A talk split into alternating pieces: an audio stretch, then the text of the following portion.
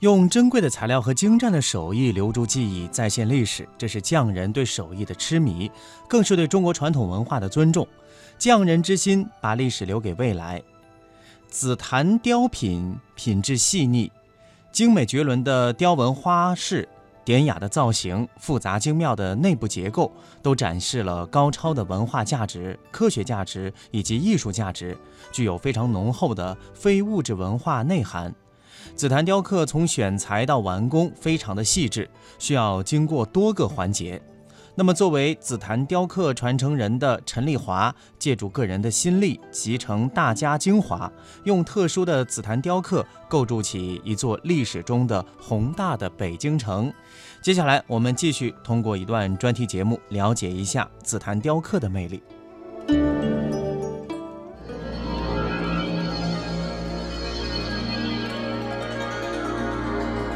光润、庄重。沉稳、灵动，三千年中国木雕技艺的精华，铭刻在不一样的家具上。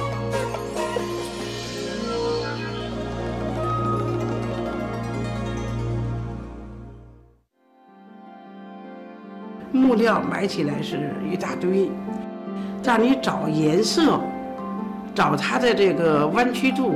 找它的油度，这是很难的。它里头特别空，你看特别空，你看它的韧劲啊，跟着它的这个自己的脾气也不一样。在过去是宫廷使用，外人使用呢要杀头的。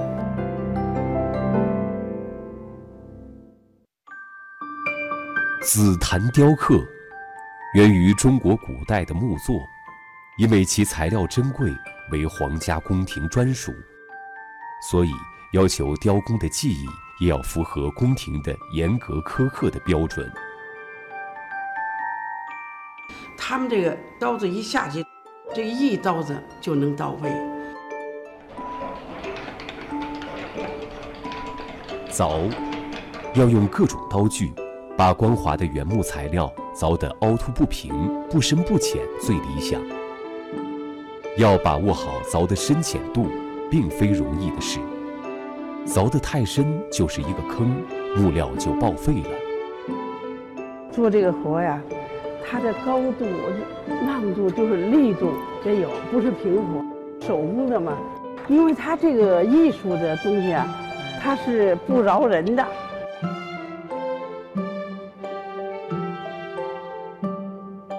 刻。在坚硬的紫檀上刻出各种立体的花朵、逼真的山水、人物图案，寓意吉祥如意、幸福安康，显示出东方造型艺术的经典文化韵味。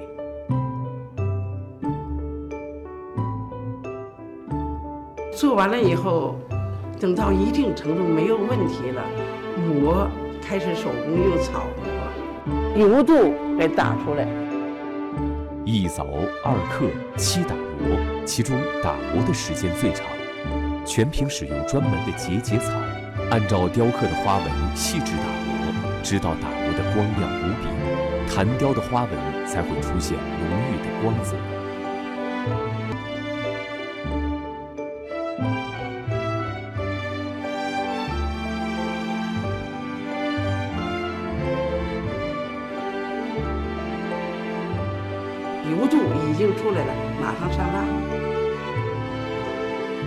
这个蜡搁锅里要熬开，一点一点烫。高温的蜡，透过木纹和雕凿的痕迹，滋润进木质本身，封存凝固了作品的才美工巧。至今，紫檀雕刻技艺非物质文化遗产传承人陈丽华，仍然严格遵照故宫师傅们的宫廷传统工艺程序。一丝不苟地完成每一件作品。一开始我做修，就请了故宫的老前辈单世元呢，那个朱家进、王世襄他们去。再一看货以后，他们说：“哦，藏龙卧虎之地呀！”文物专家的认可，让故宫博物院的大门向匠人敞开，濒于失传的宫廷紫檀雕刻工艺，在陈丽华和他的匠人团队手中得到延续。呃，一开始做的就感觉把故宫的难点做出来，比如说那个呃，这海水，这海水的高度、低度、漫起，这样长流水的，这个外头是没有的。那时候最难做，我们就替样子，用极薄而韧的白纸和踏蓝纸，把藏品上雕刻的图案小心拓下样子、编号，再还原成详尽的图纸。做到丝毫不差。我们找故宫，也是我们的老师。由我们开始做了这么多年，故宫就没离开我们一天。严格精细的雕刻，仿制了故宫的全部紫檀雕刻藏品，让更多的人可以看得见、摸得到故宫博物馆珍藏的艺术之美。个一套家具呢是清宫里面慈禧太后过大寿的时候做的。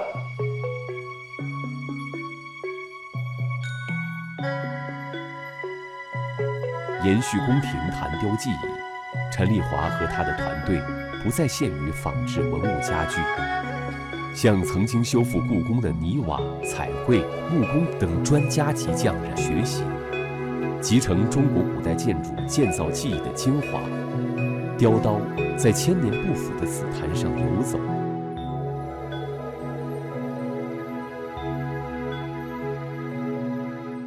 故宫角楼、万春亭、天坛祈年殿等比对应，严丝合缝。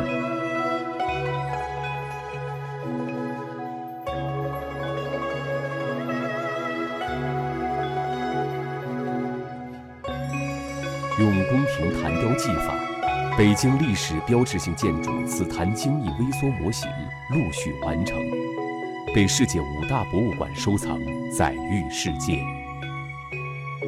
北京啊，是中国的首都，这个首都啊，在过去叫北平，一到北平，万事平安。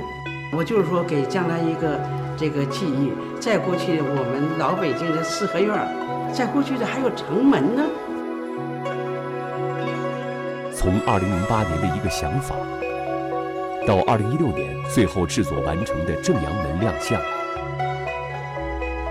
八年时间，木结构全部用宫廷紫檀雕刻技法雕琢，精选阴沉木替代青砖，原建筑构件一比十比例精准复制。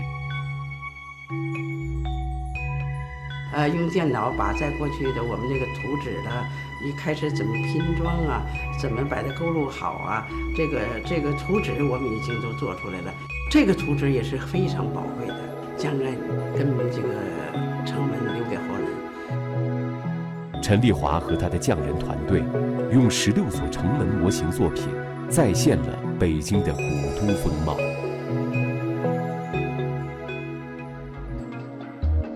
我在世的时候。